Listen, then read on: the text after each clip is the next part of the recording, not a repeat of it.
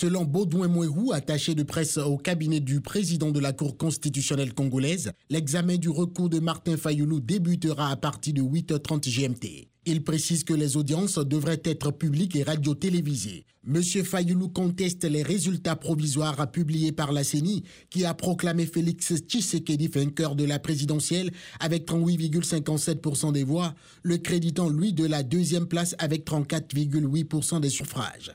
Il dénonce un putsch électoral du président sortant Joseph Kabila avec la complicité de Monsieur Tshisekedi et revendique la victoire avec 61% des voix. Ce que nous attendons de la Cour constitutionnelle, c'est le rétablissement de la vérité des urnes, a déclaré hier Albert Fabrice Pouella, l'un des avocats de M. Fayilou. L'Église catholique avait mis en doute le résultat annoncé par la CENI. La SADEC, de son côté, a suggéré dimanche un recomptage qui permettrait de rassurer tout le monde, une idée soutenue par le ministre belge des Affaires étrangères Didier Randers. Si ce recomptage est une décision de la Cour constitutionnelle, l'UDPS l'acceptera, mais nous n'entendons pas que ce soit imposé par des États étrangers, a répondu Vidi Chimanga, porte-parole de Félix Tshisekedi.